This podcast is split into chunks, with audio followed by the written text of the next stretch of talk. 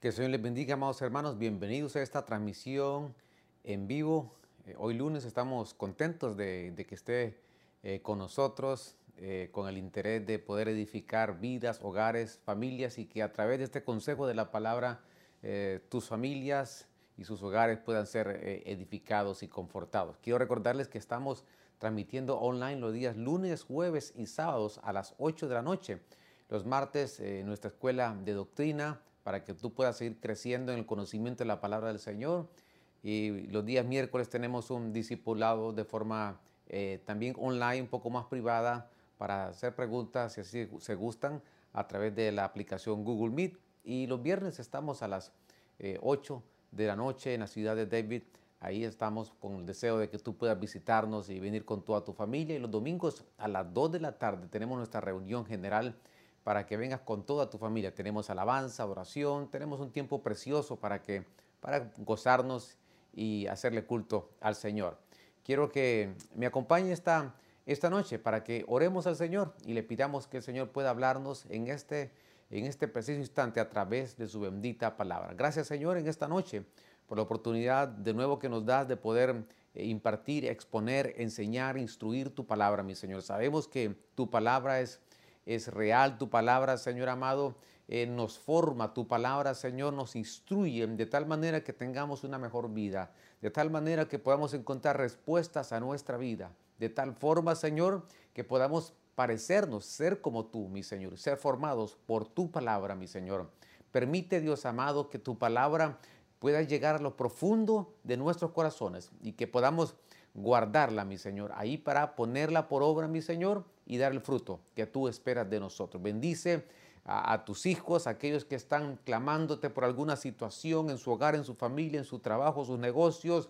Yo te ruego, mi Señor amado, que, que tú escuches el clamor de tus hijos, sí, Señor. Porque tú vas a responder de manera pronta, mi Señor. Así respondes tú, mi Señor. Tus ojos están sobre nosotros, mi Señor. Gracias. Gracias, Padre. Gracias, Hijo. Gracias, Espíritu Santo. Te damos por tu palabra en esta noche, en el nombre de Jesús. Amén y amén. Qué bueno que estemos juntos esta, esta noche. Hemos estado hablando acerca de los sobrevivientes, un tema que a mí me ha llamado mucho la atención porque cuando comencé a estudiar este tema, me doy cuenta que hay hombres de Dios que tuvieron luchas como, como usted y yo hemos tenido. Hombres de Dios que eh, sus batallas, sus, sus luchas no están eh, escondidas en la escritura, sino que el Señor las dejó ahí plasmadas con el propósito que nosotros pudiésemos aprender de qué manera ellos pudieron eh, superar sus adversidades, de qué manera ellos pudieron salir adelante, eh, salir victoriosos frente a las diferentes situaciones que ellos se enfrentaron. lo revisamos y lo vemos en la escritura que estos hombres tuvieron también que esforzarse, estos hombres también tuvieron que recibir el auxilio de Dios para poder eh, salir victorioso frente, frente a adversidades, frente a desiertos. Ahora, eh, qué maravilloso que el Señor nos deja a nosotros estos ejemplos. Y está, hemos venido estudiando y hablando acerca de, cómo nosotros podemos ser suministrados, eh, cómo podemos obtener la provisión de Dios como todos soldados de Jesucristo. Dijimos que la provisión como el agua, el alimento, las medicinas, esos suministros los recibimos en la casa del Señor. O sea, esas provisiones como soldados de Jesucristo las podemos recibir a través de, la enseñanza de la palabra de Dios. Esta noche vamos a estudiar a este hombre, el sobreviviente Elías, un hombre profeta de Dios que tenía sus luchas, un hombre que, hay que hablar mucho sobre Elías, porque en, los tiempos de Elías eh, el pueblo de Israel tenía que tomar decisiones, el pueblo de Israel tenía que eh, tomar la decisión si irse en pos de los Baales o seguir al Dios de Elías. Y en algún momento Elías confronta al pueblo. En algún momento Elías también eh, se manifiesta el Señor en forma de fuego, con unos milagros impresionantes en el tiempo de Elías. Pero a la vez Elías tenía una, una responsabilidad de restaurar el altar de Dios, que es un tema que estudiaremos en algún momento. Y que también Elías representa un tiempo donde los falsos profetas proliferaban pero que también habían profetas de Dios genuinos, y uno de esos era un hombre llamado Elías, que según su genealogía es como un misterio porque no encontramos la familia de él, eh, apenas la Biblia menciona Elías el Tisbita, pero no menciona sus padres. interesante, que no, pareciera que no tenía una, genealogía, por lo menos la Biblia no lo describe. Sin embargo, sí describe ampliamente lo que es el, el desarrollo del ministerio que Dios le da a este hombre. Estudiemos el sobreviviente Elías, sobreviviente Elías, cómo Elías pudo sobrevivir y, ser un superviviente frente quizás a las malas noticias de una mujer llamada Jezabel en ese tiempo. un hombre que cuando se decidía proclamar y decretar en el nombre del, Señor, el Señor respaldaba sus decretos, el Señor respaldaba la palabra de Elías. Veamos un pasaje de la Escritura. En el libro de Primera de Reyes, capítulo 19, verso 2, ahí vemos una, eh, una circunstancia, una situación que está pasando Elías. Elías, que hay que hablar mucho de este hombre, dice la palabra en Malaquías que el espíritu de Elías vendrá a restaurar hogares. Eh, dice que Juan venía con el espíritu de Elías, dando a entender que venía con la misma estirpe de Elías y que también Elías aparece como uno de los dos testigos eh, a la mitad de la, tribulación. En este pasaje dice, entonces Jezabel envió un mensajero a Elías diciendo, así me hagan los dioses y aún me añadan, si mañana a estas horas yo no he hecho tu vida como la vida de uno de ellos. ¿A qué se está refiriendo? Bueno, Jezabel ah, había matado eh, a otros hombres de Dios y ahora le, envía estas noticias a Elías porque Elías también, en el tiempo de Elías, más de 800, 850 profetas de Baal también él se enfrentó y los pudo vencer. En el verso 3, entonces él tuvo miedo y se levantó y huyó para salvar su vida. Así llegó a Berseba, que pertenece a Judá, dejó ahí a su criado. Mire un hombre que, que recibe una mala noticia de una mujer. Eh, probablemente el hogar de Elías eh, tuvo alguna influencia eh, muy, muy maternal y de pronto Elías no le tenía miedo a, otras situaciones, pero sí le temía a, Jezabel, porque dice ahí que él tuvo miedo. Mire, el miedo no es una, es la madre de las emociones, dicen los estudiosos de las emociones, pero el miedo tenemos que erradicarlo de nuestra vida. No podemos permitir que el miedo nos limite a tomar decisiones. No podemos permitir que el miedo nos lleve a no dar un paso de fe. Tenemos que desarraigar el miedo de nuestra vida porque el miedo paraliza a la gente. El miedo hace que el cerebro se comporte de una manera distinta y diferente. El miedo hace que, la gente no avance, que no, que no crezca. Y Elías, un hombre como, como usted y yo, que dice la escritura sujeto a pasiones, pero vemos que la emoción del miedo la tenía a flor de piel y se levantó y huyó para salvar su vida. En el verso 4, y él se fue un día de camino por el desierto, luego vino, se sentó debajo de un arbusto eh, de retama y ansiando morirse, dijo. Miren el, sentimiento que le vino a Elías, tal, tal, eh, tal fue la mala noticia que, le vino a él, que empezó a pensar que él se quería morir. Empezó a pensar que, no valía la pena seguir viviendo. Un hombre que había visto el fuego de Dios descender del cielo, un hombre que había visto el respaldo de Dios y de pronto se está enfrentando a una mala noticia y que lo lleva a tener un pensamiento equivocado. Un pensamiento que dice él que, que no quería vivir, que, que no, eh, que no deseaba la vida, Mire, y, le dice aquí, él relatando, dice, basta ya, oh Jehová, quítame la vida, porque yo no soy mejor que mis padres.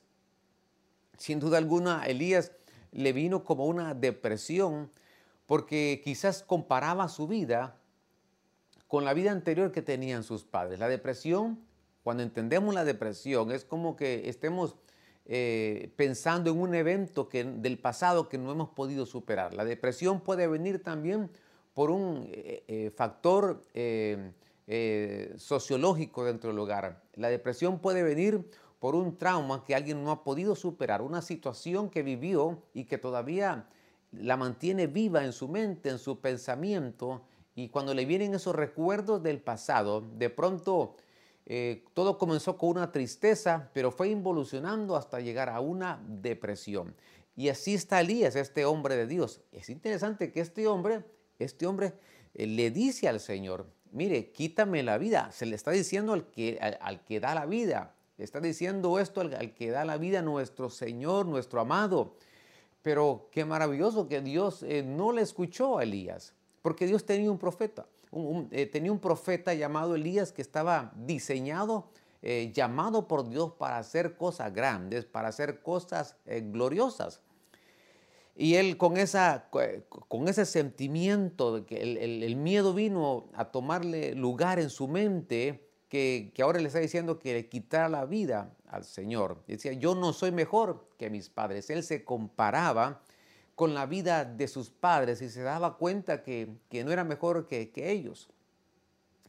Ahora, sigamos adelante, porque en el capítulo 17 eh, comenzamos a estudiar eh, este hombre, cómo es que pudo sobrevivir frente a una depresión, cómo es que pudo sobrevivir frente a malas noticias, eh, cómo es que pudo sobrevivir frente a una adversidad eh, de, una, de una mujer llamada Jezabel, que Apocalipsis la menciona eh, todavía en Apocalipsis, aunque ya muere, pero el espíritu de esta mujer todavía eh, sigue vigente hasta el tiempo actual y lo menciona Apocalipsis. Pero vamos a ver cómo fue un sobreviviente Elías, qué es lo que hizo en este caminar, porque el Señor se lo llevó vivo. Esto es impresionante. El hombre que quería morirse, el hombre que le decía al Señor que le quitara la vida, de pronto se va arrebatado. De pronto el Señor se lo lleva vivo. Qué cosa, que, que es que, mira, Dios tenía un plan predeterminado para este hombre de Dios. Y eso me, llena de esperanza que a pesar de nuestras eh, dificultades, hasta a, pesar de nuestras situaciones, eh, los planes de Dios acerca de nosotros son planes de bien y no de mal. El hombre que quería morirse, el hombre que le dice al Señor que le quite la vida, el hombre, ese hombre, el Señor dice, no, yo te voy a llevar vivo, yo te voy a llevar en un arrebatamiento. Y vemos eh, el primer, eh, por lo menos, eh, hombres, aparte de Enoch al principio, que, que es llevado al cielo y ahora se va Elías. Ahora, ¿cómo fue un sobreviviente Elías? ¿Qué hizo Elías? Para no eh, quedarse en esa tristeza, en esa depresión de quererse morir, de querer que de, ya no amar la vida. Mire, la vida es hermosa. Hay que amarla, hay que eh, pedirle al Señor que valoremos esta vida que Él nos ha dado. Y cualquier eh, sentimiento o pensamiento que alguien pueda tener parecido a Elías, en el nombre de Jesús, tienes que abortar ese pensamiento y tienes que saber de que Dios nos dio la vida con un propósito. Dios tiene un diseño para nuestra vida. Dios tiene un plan determinado para nosotros y nosotros vamos a cumplir el propósito, ese propósito que el Señor ha destinado para nosotros. El destino de Elías era otro. El destino de Elías no era morirse en ese momento. El destino de Dios para este hombre era otro. Pero le envía el Señor auxilio a Elías y en el libro de Primera de Reyes, que se narra la historia de este profeta, en el capítulo 17, verso 4 dice, y beberás del arroyo, y he ordenado a los cuervos que te sustenten. Mire qué interesante, que te sustenten allí.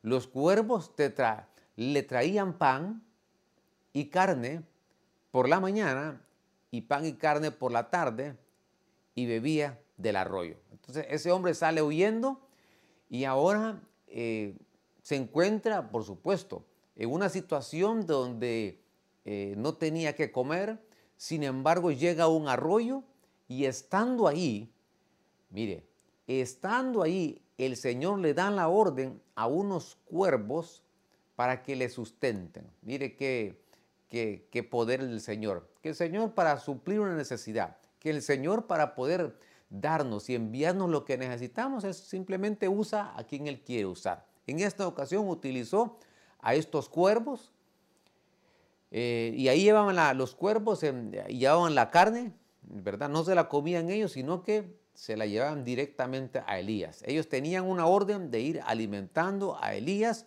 y se lo traían. Mire qué, qué puntuales, por la mañana y por la tarde. Es decir, estaba ahí con sus tiempos a la, orden del día Elías. ¿Quién lo sustentaba? El Señor. ¿Quién lo alimentaba para que fuera un sobreviviente y pudiera sobrevivir eh, ante esta situación adversa de persecución, de miedo, de depresión, eh, donde no tenía que alimentarse? ¿Cómo pudo sobrevivir? Bueno, confió en la palabra del Señor, que aunque se encontraba solo, tal vez él pensó, ¿y ahora qué voy a comer? Los cuervos le traían alimento. Ahora, profundicemos en este verso, porque este verso tiene una sombra y una figura que a mí me llama la atención. Dice que los cuervos le traían pan y carne. Entonces, cuando yo eh, relaciono pan y carne, me doy cuenta que es exactamente eh, cuando el Señor nos habla acerca de esa ordenanza llamada la cena del Señor. Que el Señor deja establecido dos ordenanzas, el bautismo en agua y la cena. Entonces, ¿qué es la cena del Señor? Bueno, e, ese pan que nosotros nos comemos representa qué? La carne representa el cuerpo de nuestro Señor Jesucristo. ¿Cómo podemos sobrevivir? ¿Cómo podemos ser sobrevivientes? ¿Cómo podemos permanecer firmes? ¿Cómo podemos eh, estar firmes frente a cualquier adversidad? Participemos de la cena del Señor. Porque cuando yo participo de la cena, ese pan representa su cuerpo.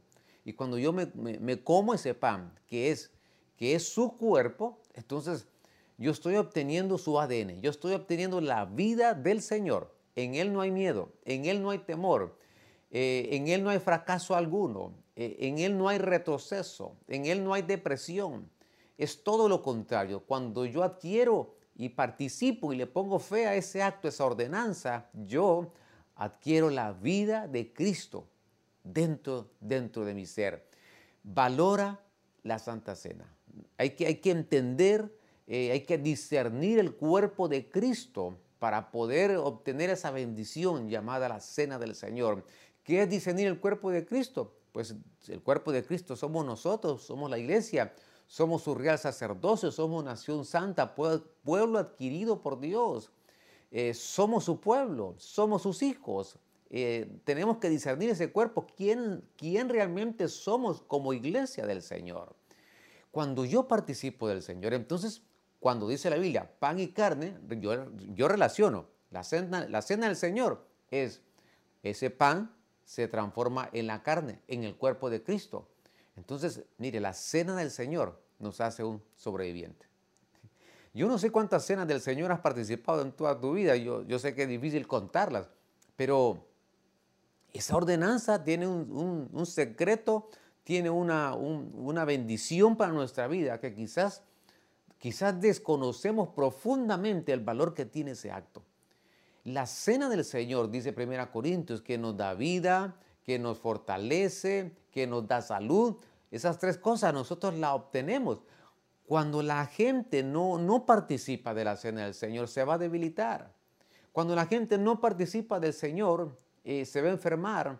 Y cuando la gente no participa del Señor, lo dice, está hablando de 1 Corintios como un proceso involutivo hasta que llegan a, a un dormir, llegan a un morir. Y es todo lo contrario a los supervivientes, porque los, los sobrevivientes son aquellos que, que se mantienen firmes frente a una situación difícil, que no, que, se mantienen con vida, no van a morir, eh, tienen vida. ¿Y acaso el libro de Juan nos dice que cuando yo como, eh, comemos la carne y bebemos la copa del Señor, tenemos vida? Que eso es lo que queremos, que eso es lo que realmente son los sobrevivientes, son aquellos que, que tienen vida, son aquellos que pueden sobrevivir, son aquellos que, que no van a morir.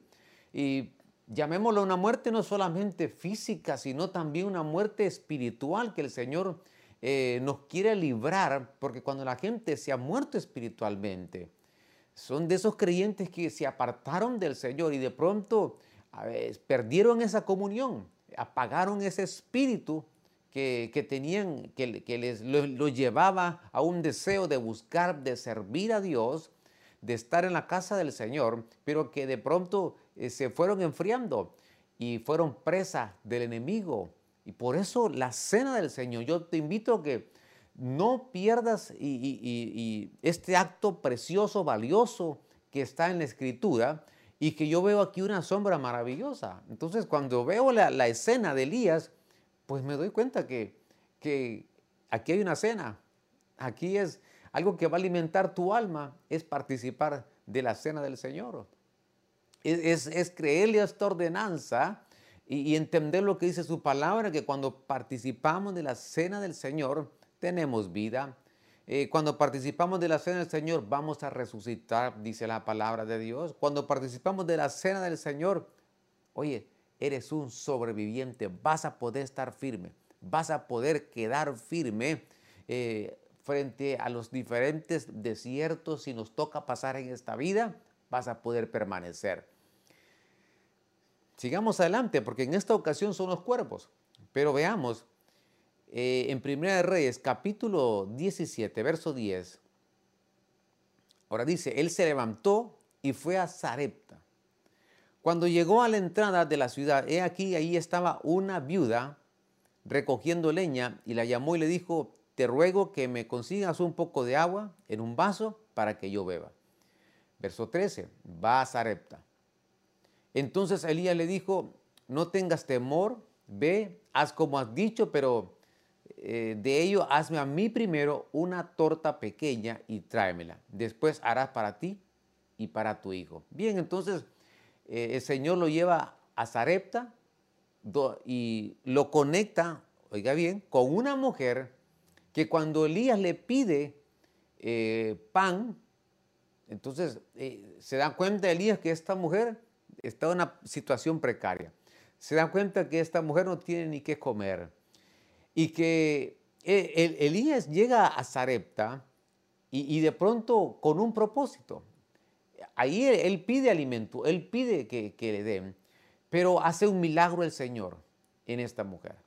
Y ahí venía Elías en esta, en esta situación de una mala noticia, con temores, y llega hasta Zarepta, ya había visto eh, cómo el Señor le había suplido con los cuervos, pero ahora le dice el Señor, ahora te llevo a Zarepta para que tengas otra experiencia. Y ahí al final el Señor hace un milagro con esta mujer. Y usted conoce la historia, hay una multiplicación de, la harina, del aceite, hace un milagro maravilloso en esta mujer. Y ahora esta mujer de pronto ahora le da a Elías. Ahora yo quiero que usted medite conmigo en esta noche. Porque Elías venía con una necesidad. Elías venía con, una, con un deseo profundo de comer, de alimentarse. Él necesitaba comer para sobrevivir y ahora se encuentra con una mujer que tiene un problema más grande que el de él. Entonces cuando nosotros eh, de pronto nos encontramos con situaciones, con problemas, algunas veces el Señor nos va a poner delante de otras personas que están en problemas más grandes que los nuestros. ¿Para qué? Para desconectarnos de nuestra presión y comencemos a generar fe y creatividad a favor de otros. qué cosas esta más maravillosa, porque eh, Elías dice, tal vez Elías pensó, bueno, yo tengo un problema, eh, yo necesito comer. ¿Y por qué el Señor me lleva a Sarepta y me encuentro con alguien que tiene una necesidad peor que la mía?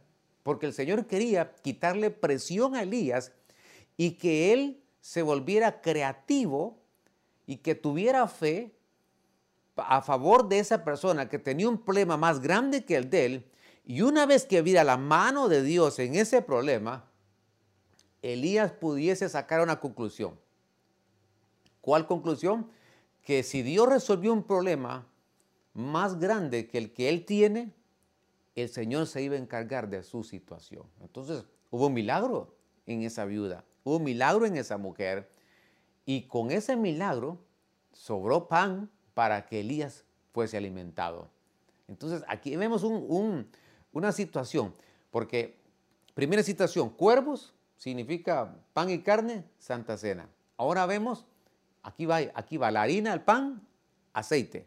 Y me doy cuenta que algo que puede hacernos un sobreviviente es cuando nosotros nos alimentamos con la unción del Espíritu Santo. El Espíritu Santo es algo que tú debes de tenerlo avivado. Todos tenemos que tener avivado eh, el Espíritu Santo. Lo tenemos, el Señor sopló, eh, está con nosotros, pero al final en el libro de Hechos dice que, que será, iba a estar sobre nosotros como un derramamiento sobre su iglesia. Por lo tanto, el aceite del Espíritu Santo el Espíritu Santo que es el consolador, el Espíritu Santo que nos lleva a toda verdad, el Espíritu Santo que nos enseñará, el Espíritu Santo que nos recordará, el Espíritu Santo que nos da poder, que nos da autoridad, el Espíritu Santo que, que nos quita de todo temor y de todo miedo.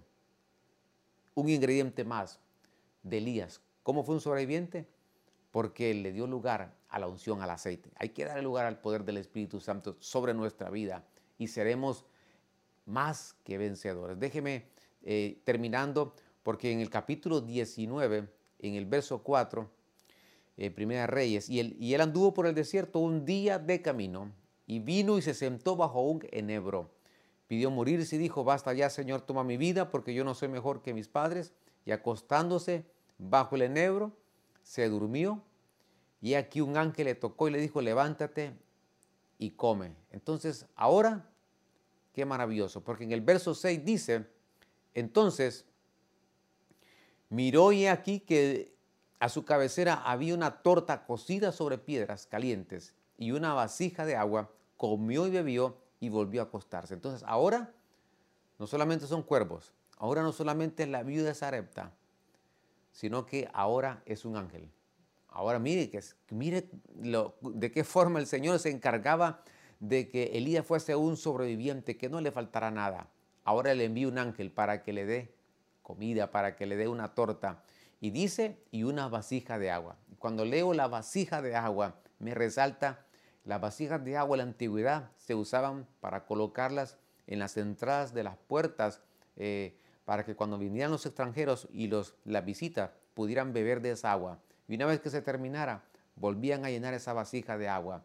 Y que eso era como una bienvenida, como un refrigerio para los extranjeros y todos aquellos que entraban a los hogares.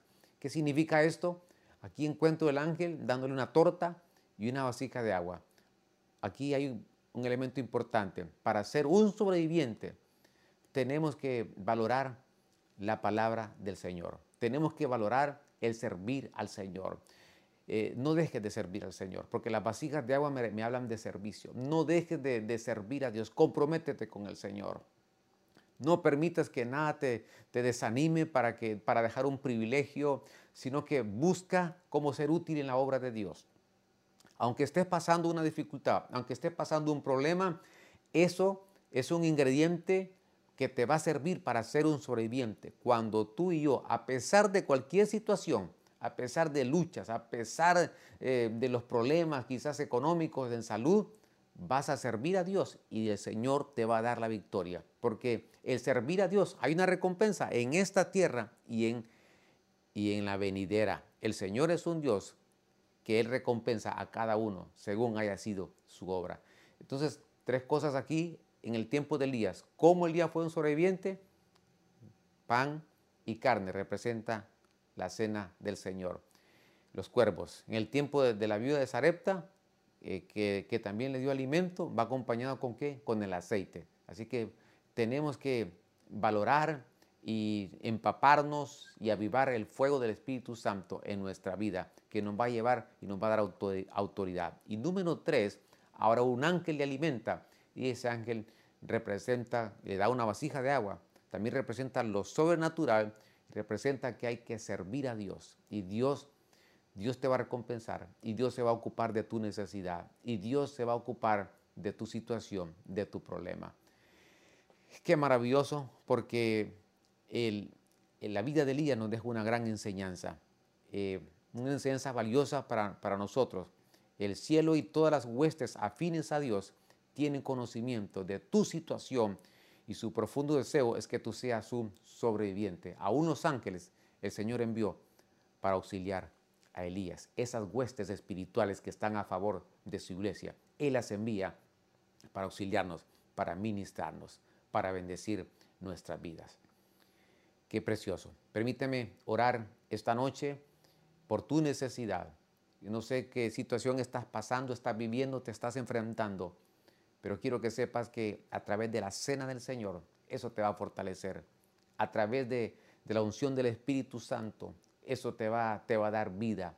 Y a través de, del servir a Dios, Él se ocupará de tu batalla, de tu necesidad. Y, tú serás más, un más que victorioso, un vencedor. Oremos. Precioso Señor, esta noche yo he predicado tu palabra, la he enseñado con, un corazón sencillo, mi Señor. Y sabemos que esta palabra va a llegar a vidas, va a impactar corazones y que tú vas a hablar al corazón de vidas. Aquellos que están deseosos y anhelan oír una palabra de esperanza, mi Señor, sé que esta palabra es para ellos. Permítenos ser estos sobrevivientes a la manera de Elías, un hombre que con problemas, con depresiones, con tristezas, con miedos, pero que pudo enfrentarse a esas situaciones y tú le diste la victoria porque tú nunca lo dejaste de forma sobrenatural, mi Señor. Tú lo sustentabas para que no le faltara nada, mi Señor. De tal manera que fue un sobreviviente y que tú te lo llevaste vivo, mi Señor. Qué precioso que tú levantas hombres hoy y mujeres, mi Señor, con ese con ese mismo sentir para ser sobrevivientes, mi Señor, y que podamos dar testimonio de tus grandezas, de tu poder, y que tú no has cambiado, que eres el mismo de ayer y de hoy y para siempre, Señor. Gracias, Señor. Amén y amén. Quiero eh, recordarte que estamos lunes, jueves y sábados a las 8 de la noche online.